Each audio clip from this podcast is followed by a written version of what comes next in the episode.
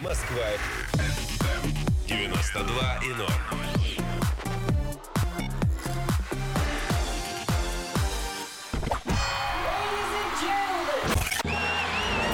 Управление делами. Никита Непряхина. Привет всем! В эфире программа «Управление делами» в студии Никита Непряхин.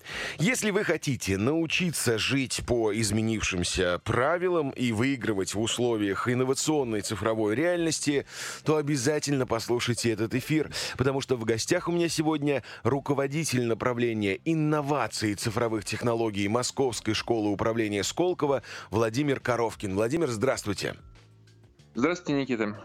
У меня есть такая справка о вас, довольно впечатляющая, что вы обладаете 20-летним опытом стратегического планирования в маркетинге и коммуникациях, цифровых технологиях, а также опытом в области организационного развития, создания бизнес-систем, управленческого консалтинга и IT-консалтинга. Ничего не перепутал? Все верно, да, это правда. Как вы дошли, Владимир, до такой жизни? Ну, э, э, эту жизнь я начал в 94 году э, в международном рекламном агентстве Publicis в Сибири, тогда еще начиналось. Потом, в общем, я действительно очень рано подхватил тему цифрового маркетинга, mm-hmm. то есть где-то в 99 году, как теперь говорят, до того, как это стало мейнстримом. Вот. Ну и потом постепенно из маркетинга я сместился в область там, управления, организации инноваций, организационного развития, поработал в розничном банке, поработал в э, консалтинговой компании.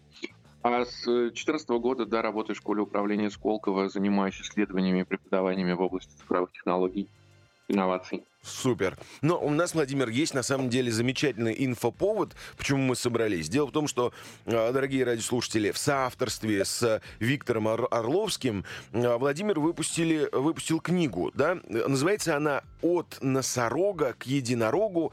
Как провести компанию через трансформацию в цифровую эпоху и избежать смертельных ловушек».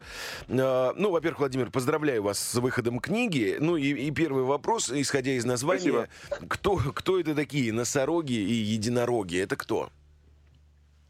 А, ну, начнем с единорогов, это проще. Э, в 2011 году аналитик одного крупного инвестиционного фонда э, Силиконовой долины хотела написать статью, ну, собственно, писала статью про то, что вот есть какой-то особый класс компаний, стартапов, которые невероятно быстро вырастают э, до капитализации миллиард долларов. То есть вот с нуля практически до э, такого серьезного размера бизнеса. Угу. И она искала какую-то метафору, как эти компании можно красиво назвать, и совершенно случайно, как она потом вспоминала, назвала их единорогами. Она этим хотела подчеркнуть, что это просто какое-то очень редкое явление, очень необычное. Вот. Эта метафора оказалась невероятно удачной во многих смыслах мы в книге обыгрываем ее э, там, с разных сторон. Э, может быть, еще вернемся к этому. А э, по как бы с точки с противоположности э, к этой метафоре мы называли, называем э, в нашей книге носорогами крупные компании традиционных отраслей экономики. Ну, собственно, вот те корпорации, на которых держалась индустриальная экономика, экономика 20 века – и в интернете ходит такая очень смешная картинка, она даже есть в анимированном виде.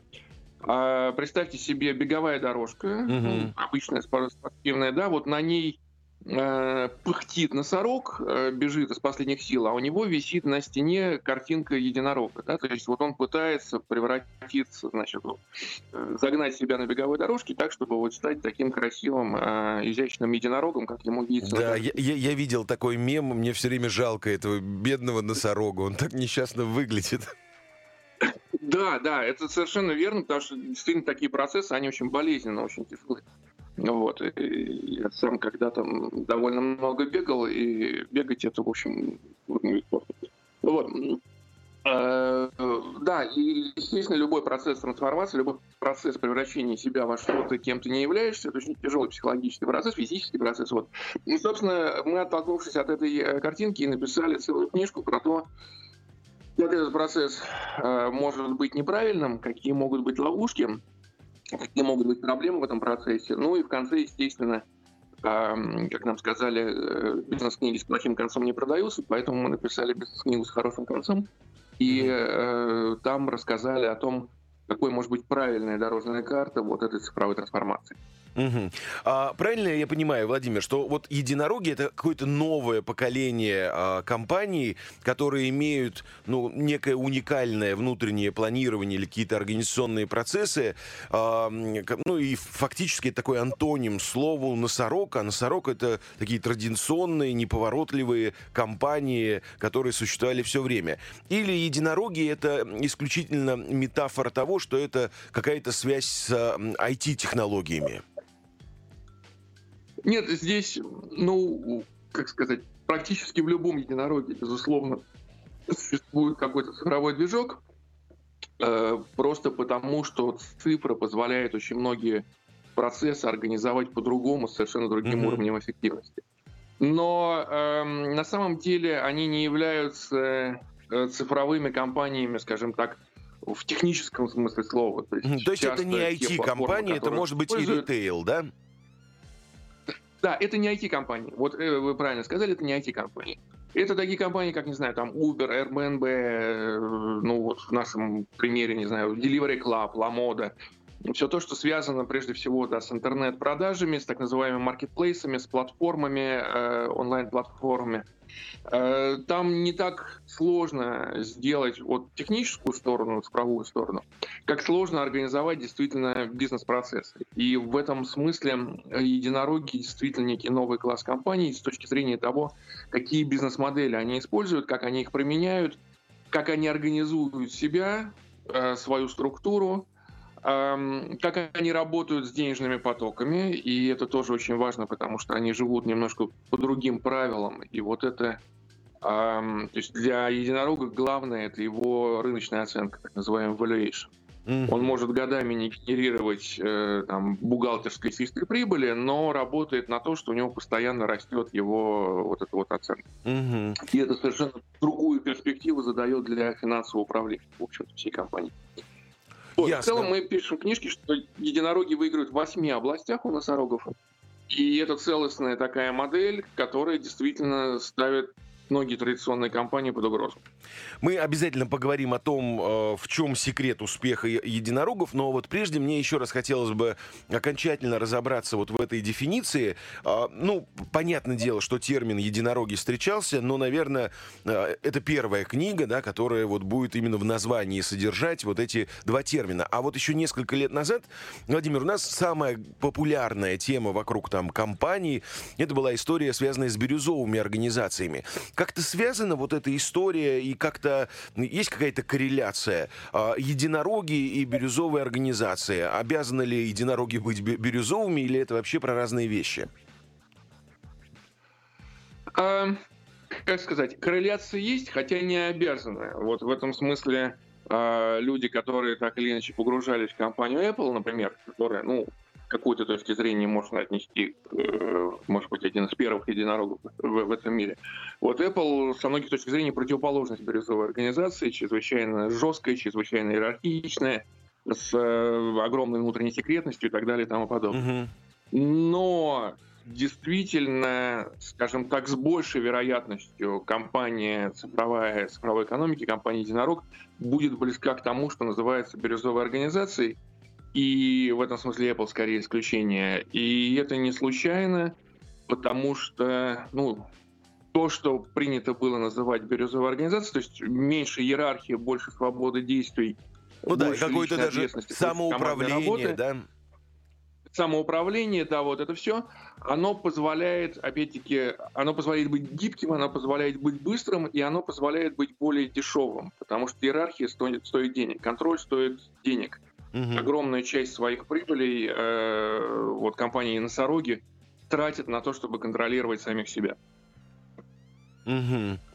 Хорошо. А можно вот несколько примеров? Вот мы, мы, мы сказали уже про единорогов, что это и там и Apple, и Uber. Я так предполагаю, что наверняка там это и Amazon. А, а вот примеры Конечно, да. носорогов. Это вот что за вот известные бренды, которые у нас на слуху, которые вот однозначно можно отнести к носорогам? Ну, возьмите любую крупную компанию сектора, не знаю, потребительской экономики, не знаю, Procter Gamble, Unilever, Nestle, L'Oreal, uh-huh. естественно, все индустриальные компании, а, естественно, там, не знаю, компании из энергетики, нефти, газа. Ну, то есть, в общем-то, вся традиционная экономика, а, как мы ее знаем, это, это в нашем определении носороги, это на самом деле как бы не совсем плохо. То есть, то есть это не ругательная вот история, да? Вот когда мы говорим это не носорог, история. Вот компания не должна обидеться. С студентами обсуждаю вот эту картинку, да, студентами обсуждаю вот эту картинку, мы находим много достоинств у носорога. У него есть огромная мощь, он может сносить с собой стены, он как бы он при этом довольно быстр, да, но то есть у него есть достоинство. И, разумеется, у всех вот этих компаний тоже есть большое количество достоинств. Но главный недостаток носорога – это его колоссальная инерция. Он при своей массе он не может развернуться. Угу. Вот. И, и в, в эпоху перемен, в эпоху, когда мир вокруг очень быстро меняется, вот этот один недостаток, в общем-то, естественное физическое следствие из его достоинства, он может стать смертельно опасным. Угу. Ну и тормозной путь, наверное, в каких-то моментах слишком-слишком ну, да. долгий у носорога, я так предполагаю. Конечно, конечно, да. Угу, совершенно верно. Мы сейчас а, сделаем небольшой перерыв на рекламу, а после продолжим и узнаем, в чем же секрет этих единорогов. Ну и у меня есть персональный вопрос, с, конечно, с Apple, с Amazon, все понятно. А вот, например, такой известный гигант, как Сбербанк, кто это, носорог или а, единорог, узнаем после небольшого перерыва. Не переключайтесь. Управление делами. Никита Непряхина. Управление делами. Никита Непряхина. Привет всем, кто к нам присоединился. Управление делами в эфире. В студии Никита Непряхин. А у меня в гостях сегодня Владимир Коровкин, руководитель направления инноваций и цифровых технологий Московской школы управления Сколково.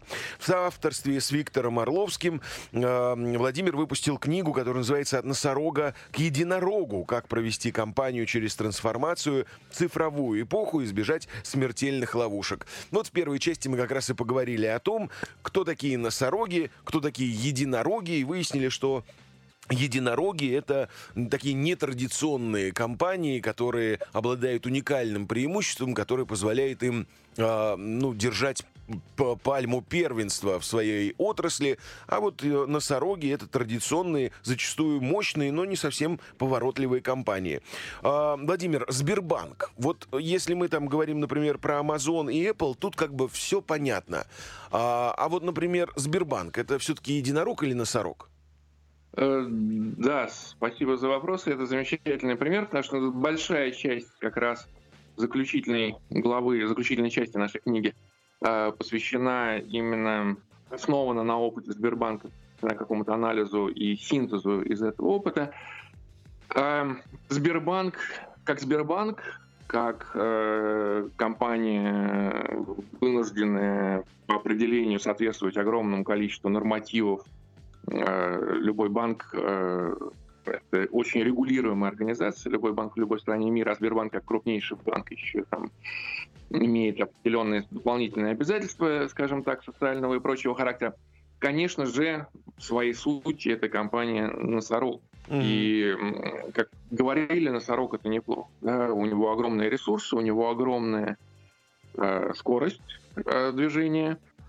Э, это очень успешный носорог. Если мы посмотрим на финансовые показатели Сбербанка и будем сравнивать его с, э, со многими бенчмарками, то мы действительно увидим, что это не просто банк, который там, часто говоря, живет на базе государственных деньгах, это банк, который э, очень эффективен по традиционному набору показателей банковской деятельности. Uh-huh. И эффективен там и относительно российских конкурентов, и эффективен относительно каких-то международных бенчмарков. И это результат тоже длинного трансформационного процесса, потому что там в 2007 году Герман Оскарович Греф, если я память не изменяет, пришел в компанию, и тогда вот это был даже не носорог, а его часто называли то ли слоном, то ли мамонтом. Вот что-то такое действительно mm-hmm. очень инертное, очень спокойное, очень медленно движущееся, очень много пережевывающее все, что попадает под руку. Вот. И, собственно, тогда начался процесс трансформации. Он еще не был основан на цифровых технологиях, он был скорее организационный. И это очень важно, потому что в книжке мы говорим, что цифровые технологии это ну, для крупных традиционных компаний это не паровоз, это, это способ реализации каких-то изменений. Но сами по себе, сама по себе цифра не трансформирует традиционную компанию. Угу. А, традиционная компания должна уметь быть готовой меняться изнутри. И, в общем-то, тот колоссальный путь, который Сбербанк проделал за 10 э, с лишним лет по пути этой трансформации, собственно, подвел к тому, что действительно, начиная там, со второй половины 2010-х годов, года, там, с 15-16, Сбербанк становится уже, собственно, там, одним из чемпионов технологий в России. А если говорить о традиционном бизнесе, то я думаю, что безусловным чемпионом вряд ли есть другая сопоставимая компания, которая столь систематично, столь активно работала бы с, со всей цифровой экосистемой. И вот сейчас э, как бы Сбербанк пришел к тому, что он начал плодить вокруг себя таких, в общем-то, вполне себе интересных единорожиков. Угу. В экосистеме Сбербанка есть огромное количество самых разных э, цифровых сервисов, работа РУ, ДОК, там все, все что угодно. Он э, очень активно вступает в альянсы с настоящими цифровыми компаниями, Яндекс, Mail.ru, э, вот. И э, как раз один из выводов нашей книги в том, что возможно, традиционный бизнес, основанный на производственных активах, никогда не станет единорогом. Он может стать хорошим поджаром, очень спортивным носорогом, но все равно носорогом останется. А вот завести себе единорожье потомство такое и стать центром определенной экосистемы, где будет много хороших, качественных единорогов, это ему вполне по силам. Это меняет логику взгляда, опять-таки, традиционного взгляда на то, чем должна заниматься компания, потому что классическая стратегия учила нас, что фокусируйтесь, фокусируйтесь, найдите свою главную компетенцию, там, создайте под нее активы, и, значит, вот идите по этому пути. Теперь получается, что на какое-то, по крайней мере, время главным умением компании является как раз, наоборот, умение эффективно расфокусироваться, создавать вот эти вот э, там венчурные фонды, создавать экосистемы, находить и покупать, и входить в бизнесы, которые либо на периферии вашего основного бизнеса, либо вообще даже с ним напрямую не связаны, но при этом способны вам э, создать какие-то новые денежные потоки и новые, так сказать, новых потребителей привести. Ну, то есть, если продолжать нашу исходную метафору, да, э, вспоминаем этого несчастного носорога, который на беговой площадке с завистью смотрит на фотографию единорога, то вот в этом случае Сбербанк как бы не смотрит на единорога, а просто взял, встретился с ним, может быть, догнал и организовал потомство, mm-hmm. да, и, и сидит, продолжает на диване, а не бегает, правильно? Ну, нет, он при этом сам тоже бегает, он часто... Но без оглядки, наверное, на единорога, да, своим путем. Спортзал, скажем так, да. Но в этом смысле, да, он, э, он не пытается сделать из себя что-то, чем он, там, наверное, быть не может в какой-то степени, но он э, пытается быть э, в центре вот этой вот единорожей экосистемы.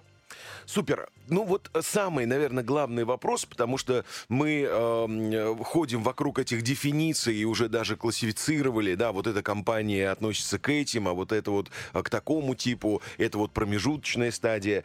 Давайте все-таки вот поговорим о том, э, что собой представляют единороги, в чем же там секрет успеха, вот по каким вообще критериям и маркерам вы, например, можете сказать, вот это вот однозначно носорог, а вот это вот единорог. Хороший вопрос. Мы пытались прийти к какому-то формальному строгому определению, и тут начинается множество проблем. Ну, единорог это, скорее всего, ну, то есть не скорее всего, это стартап, да, то есть бизнес начатый с нуля. Но вот э, в один и тот же год были начаты такие бизнесы, как э, Facebook и Emirates Airlines. Да, вот у них год основания один и тот же. Так. А при этом с самого начала они какие-то очевидно разные. Да? Можно ли назвать Emirates Airlines, созданные относительно недавно, в 2003 году, можно ли назвать их стартапом? Да? Наверное, они вот стартапом в классическом смысле слова не были.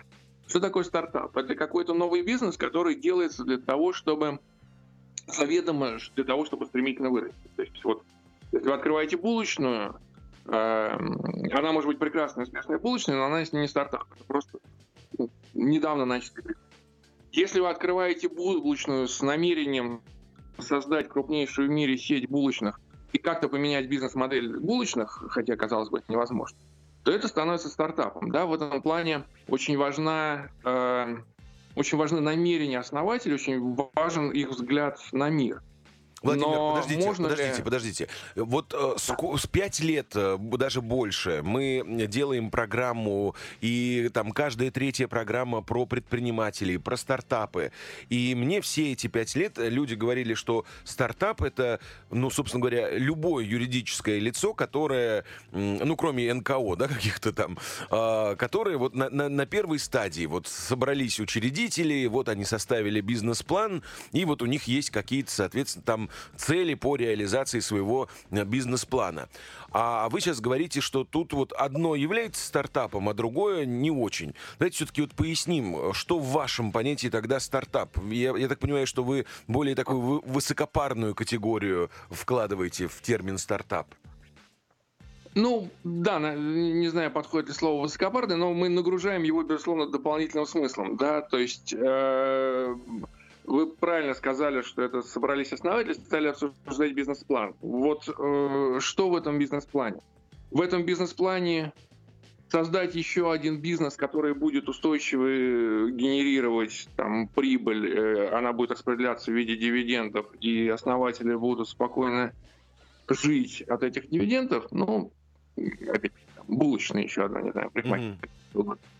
Или в этом бизнес-плане создание чего-то абсолютно революционного, что, может быть, даже еще толком не знаем как, но вот э, точно взорвет э, индустрию, все поменяет, и самое главное, будет расти какими-то невиданными темпами. То есть вот для дефиниции единорога принципиален, э, принципиально стремление к вот этому вот невероятно быстрому экспоненциальному росту э, за счет чего угодно. Мы там готовы не получать э, прибыль даже не годами, а десятилетиями, но все деньги будут немедленно инвестироваться в бизнес для того, чтобы он удваивался каждый месяц. Там, ну, три месяца. Ясно. Да? Тогда, Владимир, смотрите, я сейчас предлагаю сделать нам просто революционное заявление всей нашей аудитории. У нас же половина э, Москвы, которая в, ков- в коворкингах сидит, смузи пьет, понимаешь ли, обсуждает стартапы. Вот прям им заявите, что, ребята, когда вы думаете, как там через лендинг свой продавать, э, не знаю, там кирпичи, сахар или что-то еще, это не стартап. Вот прям так ему скажите, Владимир. Если вы не хотите, э, продавая через лендинг кирпичи, э, совершить революцию в мировой продаже кирпичей и вырасти до размеров э, крупнейшей компании которая когда-либо продавала кирпичи в мире, то это, в общем-то, ну, это не стартап, это просто некий новый бизнес. Вот и все. Так что сидите, не называйте себя стартапом, а лучше слушайте новости. И мы сейчас тоже послушаем и узнаем, что происходит э, в мире, в стране и в нашей любимой Москве. Не переключайтесь, впереди все самое интересное. Управление делами. Никита Непряхина. Москва FM.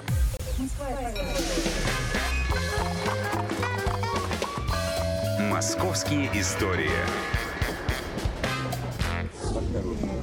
Окажетесь на станции метро Площадь Революции, среди прочих статуй обратите внимание на матроса-сигнальщика с флажком в руке. Скульптор лепил его с реального человека, фото которого в 30-х было во всех газетах. Его звали Олимпий Рудаков, и он действительно был матросом линкора «Марат». В 1937 в составе команды в качестве представителей от Советского Союза Рудаков оказался в Великобритании на коронации короля Георга VI. Любопытно, что спустя 14 лет Рудаков вновь попал в Англию, уже капитаном крейсера «Свердлов», и вновь как представитель СССР вручал новоиспеченной королеве Елизавете II мантию из горностая. Елизавета же в ответ пригласила его на танец. Так что, когда в следующий раз окажетесь на станции Площадь Революции, обратите внимание на матроса-сигнальщика. Он держал за талию саму английскую королеву. Вот такая история. Московские истории. Москва FM. 92 и 0. Управление делами. Никита Непряхина. Привет всем, кто к нам присоединился. В студии ваш покорный слуга Никита Непряхин. Ну а у меня в гостях руководитель направления инноваций и цифровых технологий Московской школы управления Сколково Владимир Коровкин. Если вы хотите научиться жить по изменившимся правилам и выигрывать в условиях инновационной цифровой реальности, то, дорогие друзья, слушайте этот эфир обязательно. Ровным счетом, как и все наши остальные эфиры. За более чем пятилетнюю историю у нас их накопилось много. Кстати, вы можете послушать на наши эфиры в виде подкастов на основных площадках, в том числе и на SoundCloud, и на Apple, которая является, кстати, компанией единорогом, о чем мы сегодня говорим. Владимир, еще раз здравствуйте.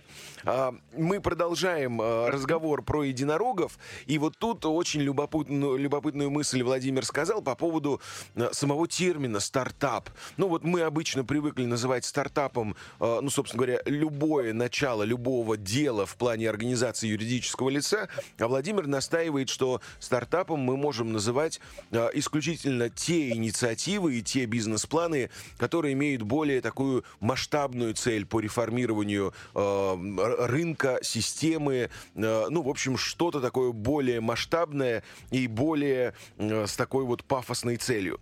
Хорошо, Владимир, вот можно уточнить еще один вопрос, у меня он просто был заготовлен, мы на него частично ответили, но хочется еще раз вот как бы объяснить объяснить. Правильно ли я понял, что легче стать единорогом, если условно мы создаем компанию с нуля, а вот из носорога в единорога э, трансформироваться гораздо сложнее? Да, это правда. Э, как мы сказали, даже не факт, что вообще возможно трансформироваться из носорога в единорога. Безусловно, колоссальный плюс единорогов опять-таки, это, может быть, идет в разрез с некой там распространенной бизнес-теории, которая требует набора понимания индустрии, компетенций, каких-то активов. Но оказывается, что вот сейчас такое окно возможностей, что компания может прийти с нуля в какую-то индустрию, не имея в ней ни малейшего опыта, и эту индустрию просто порвать. Да? То есть у нас э, основатель Uber не был таксистом, основатель Airbnb не были ательерами, Джефф Безос, основатель Амазона, не работал в книжном магазине и, и далее по списку. Э, люди без индустриального опыта вдруг оказываются в более выгодном положении, чем люди, которые вот собаку съели на э, том или ином бизнесе. Кстати, Владимир, а с чем это может быть связано? Вот у меня всегда была такая теория, что, может быть, эм, вот этот опыт индустриальный, он делает взгляд более зашоренным, а люди, которые не имели, например, такого опыта, вот все примеры, которые вы назвали, они, например, смотрят на это со стороны потребителя. Или у вас есть своя какая-то теория, просто реально любопытно в этом разобраться? Вы, вы, вы абсолютно правы. Э, то есть, э, как складывались компании носороги, небольшой исторический экспорт. Ну, то есть, э, начиная с конца 19 века, появился, в общем, крупный бизнес, и он шел от активов. Вы либо изобретаете какую-то новую вещь, либо у вас есть деньги, вы покупаете, там, не знаю, завод и начинаете э, производить что-то, что не производят другие, постепенно приобретает, так сказать, завоевывая потребителя. У вас накапливаются вот эти вот производственные активы. Фабрики, заводы, где-то пароходы, все что угодно. И они прекрасно работают. И они начинают доминировать в вашем бизнес-мышлении. Вы mm-hmm. начинаете думать о том, а как мне больше денег получить от своих фабрик или от своих там розничных сетей или что-нибудь. И вы теряете взгляд на потребителя. Для вас потребитель становится таким инструментом решения ваших бизнес-задач. И когда все вокруг на рынке думают так же, то, в общем-то, проблемы нет. В этом плане вот эта вот носорожья экономика, она была в режиме такого джентльменского клуба, по большому счету. Там, mm-hmm. безусловно, была конкуренция, но никто не пытался там, вот, действительно реально что-то изменить в индустрии, потому что это не было в интересах, э, не в чьих интересах. А тут кто-то приходит со стороны и говорит, а давайте думать о том, что нужно потребителю и своего рода обратным инжинирингом подстраивать бизнес-систему под желание потребителей, а не наоборот. И эта штука, естественно, оказывается очень эффективной, потому что Ну, в классической, то есть была да- давно описана э, модель взрывных разрушений, это Кристенсен в начале 90-х годов в замечательной книге «Дилемма инноватор». Что говорил Кристенсен? Что можно предложить на рынок какой-то товар, который будет с компромиссом. Он кардинально дешевле, но при этом какая-то потеря качества. Мгм. Вот, собственно, книжка про это, что постепенно такие товары начинают зав- завоевывать рынок. Ну, там вот, э, представьте себе, э, 60-е годы в США Volkswagen Жук. Вот машина совершенно не похожая на американский автопром, уродливая с точки зрения там, всей конкуренции на рынке, очень маленькая, не быстрая, но зато примерно на 30% дешевле самой дорогой американской машины. В смысле, самой дешевой американской машины Мгм. в этот момент. И у вас, ну вот, как бы, если вы бедный студент, дальше вы начинаете там находить себе причины, почему вы готовы пересесть в этот жук, но на самом деле главная причина дешевле. Да, и бензина меньше жрет. чем. Мгм. А вот цифровое разрушение, оно происходит по другим законам. Вот представьте себе Airbnb. У вас выбор прекрасных, интересных квартир по всему миру, которые, в общем, лучше, чем стандартный отель, потому что, ну, стандартные номера отелей, таких недорогих, а средней ценовой категории, они все одинаковые. В общем, ну, они, может быть, комфортные, если повезет, но они точно не интересные. Вы вот в таких серых, достаточно безликих стенах. Мгм. А тут вы можете выбирать там, хозяина библиотеку, хозяина там набор каких-нибудь дисков, там какой-то мансардный этаж, там еще что-то. Ну, в общем, вся красота вот мира, она для вас. И это еще и дешевле, чем отель. Да, у вас нету никакого trade-off а. Вы не совершаете как потребитель компромисса, у вас выгода со всех точек зрения. То же самое Uber, когда он появился в классической версии. Да? Таксисты это такие, в общем, не очень, как правило, дружелюбные люди. Они ездят на не очень новых машинах, и все это еще и дорого, и надо его ждать, и он там неплохо приедет по вызову. И тут появляется Uber. Вы получаете человека, который подрабатывает, он мотивирован на то, чтобы с вами работать как клиентом. У него есть рейтинг, он мотивируется этим рейтингом. Он приезжает на новой машине, потому что у Uber были очень жесткие требования к тому, какие машины они допускали к работе. А эта машина более высокого класса, чем стандартная машина такси. И все это еще и дешевле. Опять-таки, никакого компромисса для вас как потребителя, да, никакого Мгм. трейдофа. Вам не нужно совершать этот мучительный выбор, я хочу качество или дешево. Да, я хочу, я получаю и качество, и дешево. И какие могут быть аргументы, чтобы это не купить? И вот это вот позволяет действительно полностью разрушать там сложившуюся индустрию, потому что у них нету, по большому счету, никаких зацепок, которыми они могут сказать потребителю, «Эй, постой, мы лучше. Вы во всем хуже, вы во всем проигрываете, да? А вы проигрываете ровно потому, что у вас есть огромное количество вот этих вот ранее купленных активов, которые вам нужно каким-то образом продолжать, э, так сказать, отбивать и монетизировать. А у компаний цифровых этих активов нет, они там, как правило, как мы их называли в книге халявщики, то есть они берут чужой автомобиль, труд чужого водителя и перепродают его потребителю, получая, собственно, вот только э, деньги за эту продажу, да, не вкладывая в покупку, там, не знаю, Uber не вкладывается в покупку автомобиля, Airbnb не вкладывается в покупку э, квартир, Facebook не, не тратит деньги на создание контента, хотя это самый большой контентный ресурс в мире, ну и так далее. Но при этом всем хорошо получается, да?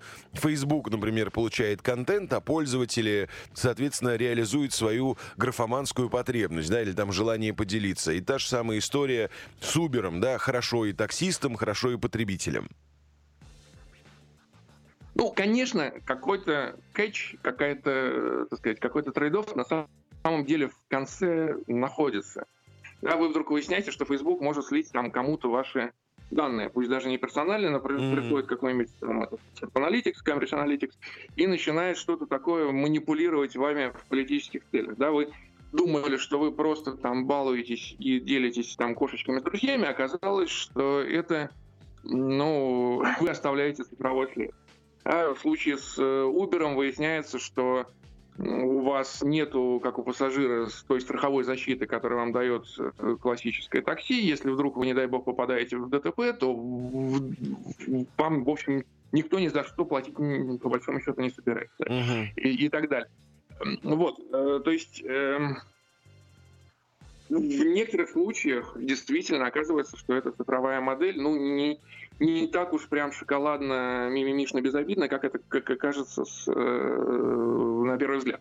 Но по большому счету, даже вот с осознанием этих трейдов, все равно она оказывается более симпатичной, в 99,99% случаев, э, ну, когда что-то происходит, да, люди начинают думать, а что же я там, взял Uber, а не поехал на обычном желтом такси. Угу.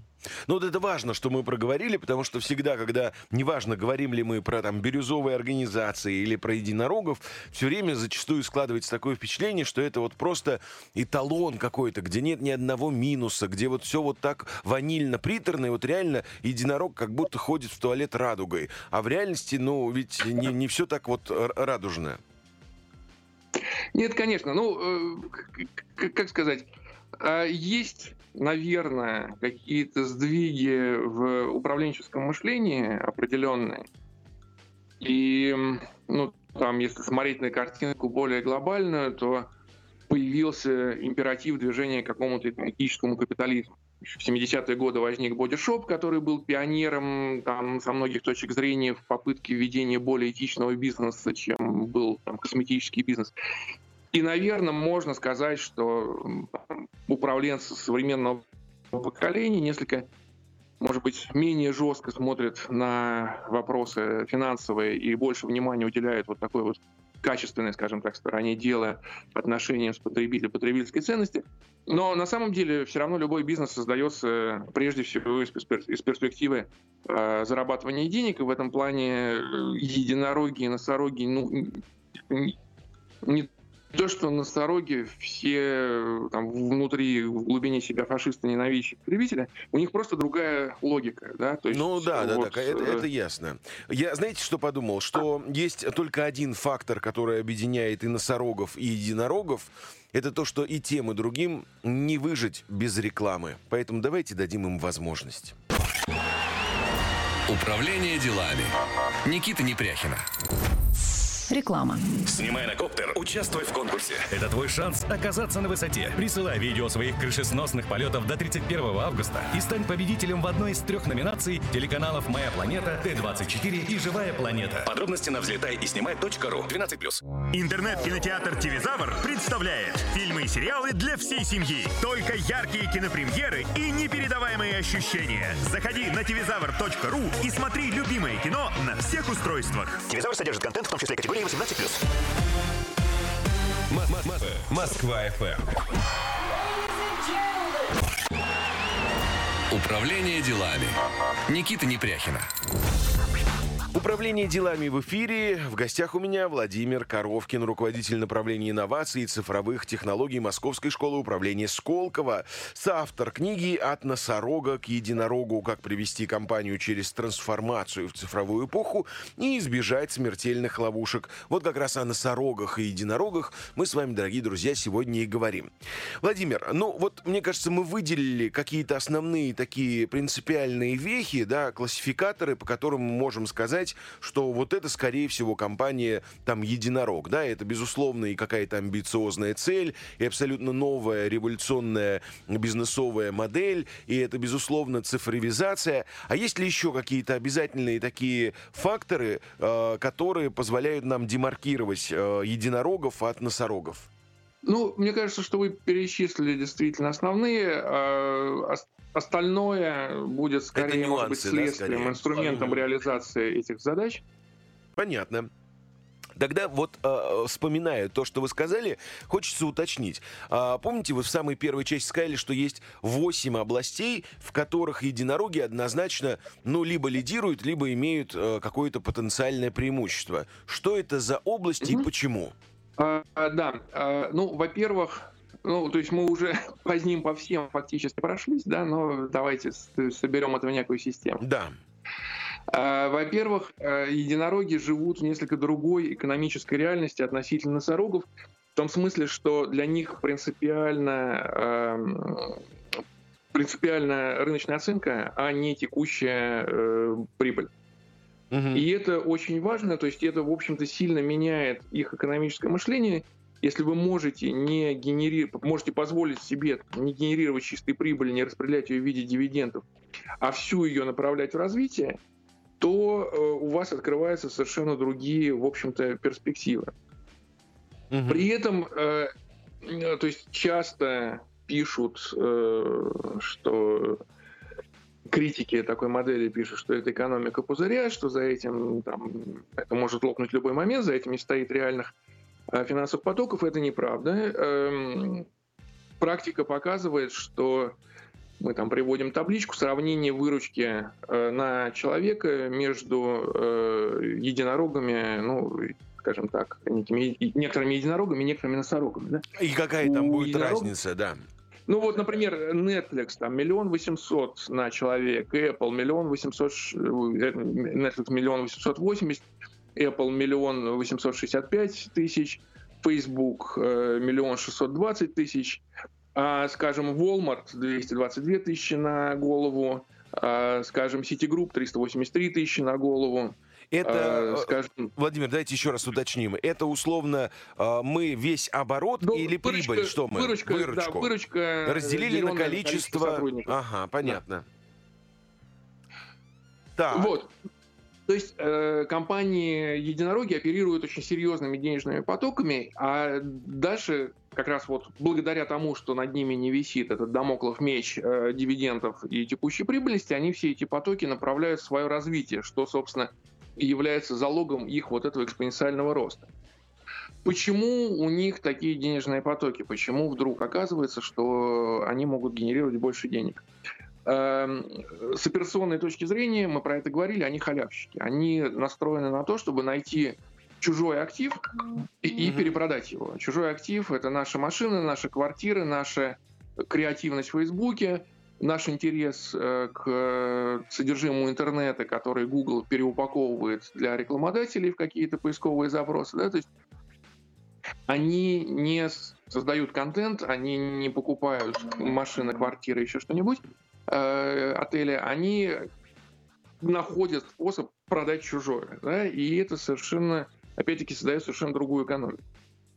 Угу. А с точки зрения организации, э, мы поговорили немножко про бирюзовые организации, действительно, единороги часто приближаются вот к этому определению. У них стремятся создавать максимально плоские, не иерархичные структуры, стремятся создавать э, такие полуавтономные команды, которые работают на результат, э, которые вознаграждаются за этот результат.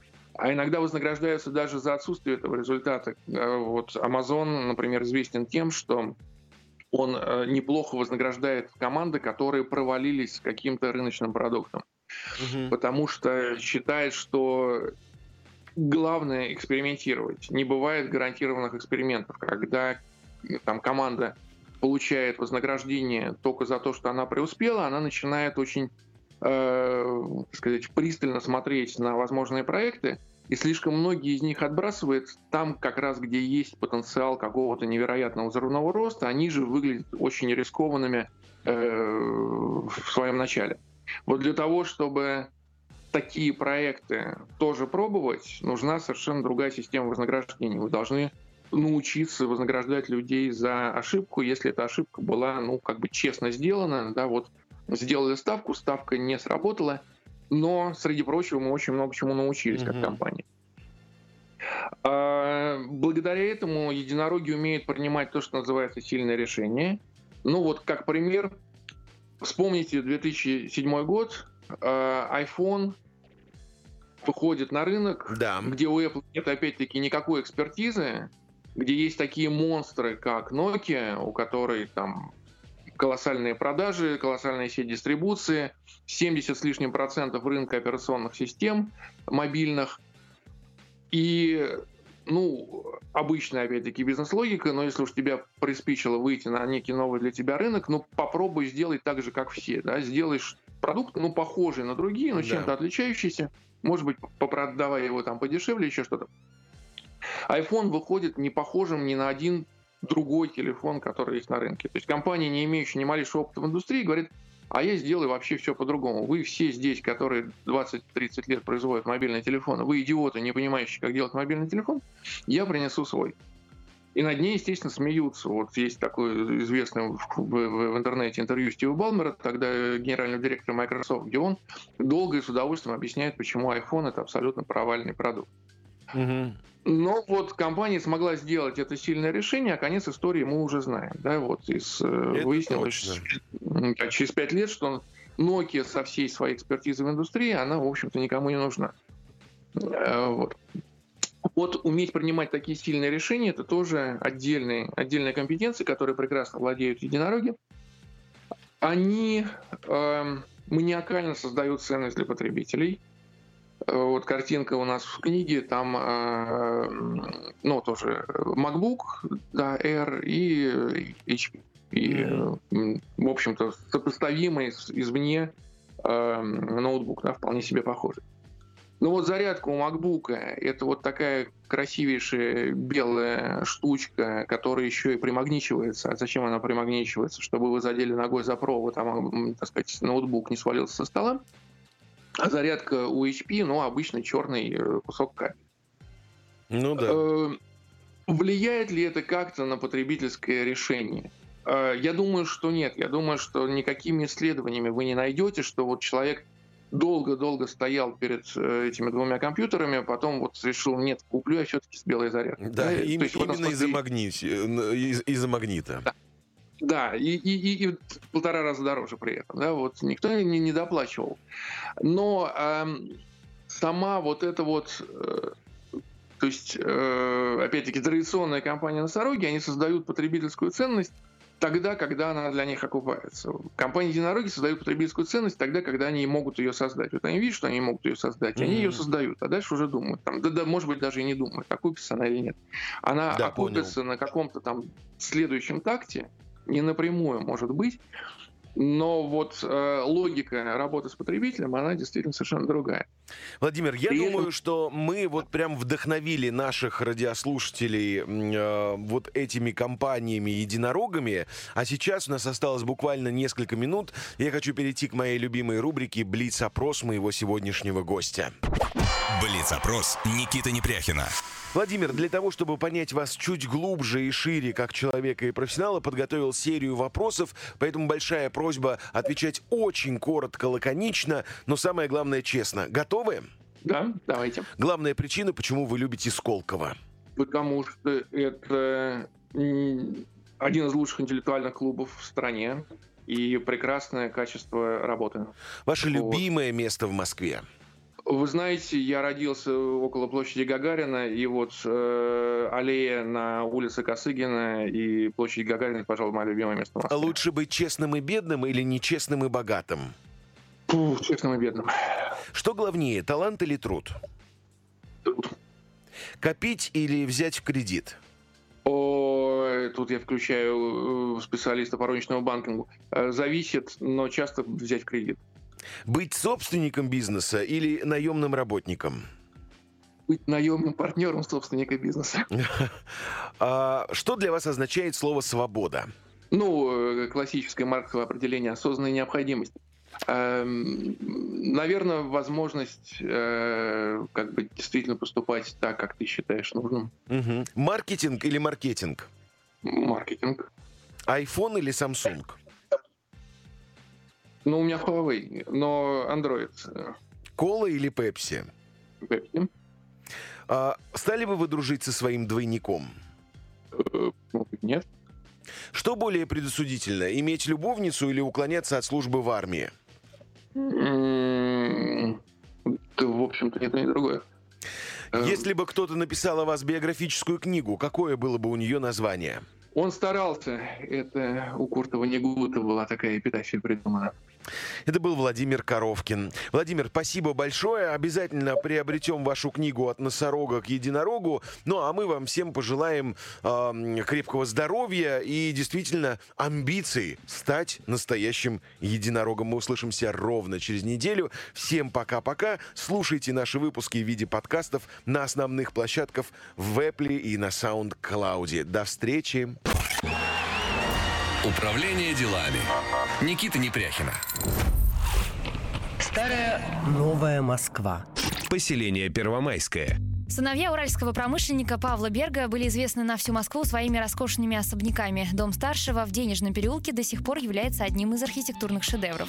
Но мало кто знает об еще одном памятнике о загородной усадьбе Бергов на берегу Десны, в Первомайском. Деревянные резные дома спроектировал в самом начале 20 века известный модернист Адамович. Живописнейшее место. Высокий берег, сосновый бор. Через хвойный парк к домам вела подъездная аллея, вымощенная булыжником. Двухэтажный дом хозяина был обшит берестой и украшен резными наличниками наличниками. Второй дом расположился чуть дальше от реки в роще. Был выкрашен в красный цвет и декорирован резьбой. По соседству сплошь дворянские гнезда Ртищево, Протасьево, Мусины, Пушкины. Сейчас оба здания рассыпаются на глазах, довершает картину полуразобранная водонапорная башня. Усадебные руины после присоединения Новой Москвы вошли в список культурного наследия. Локация. 25 километр Киевского шоссе. Текущий статус. Усадьба Бергов. Региональный памятник культурного наследия. Доступен.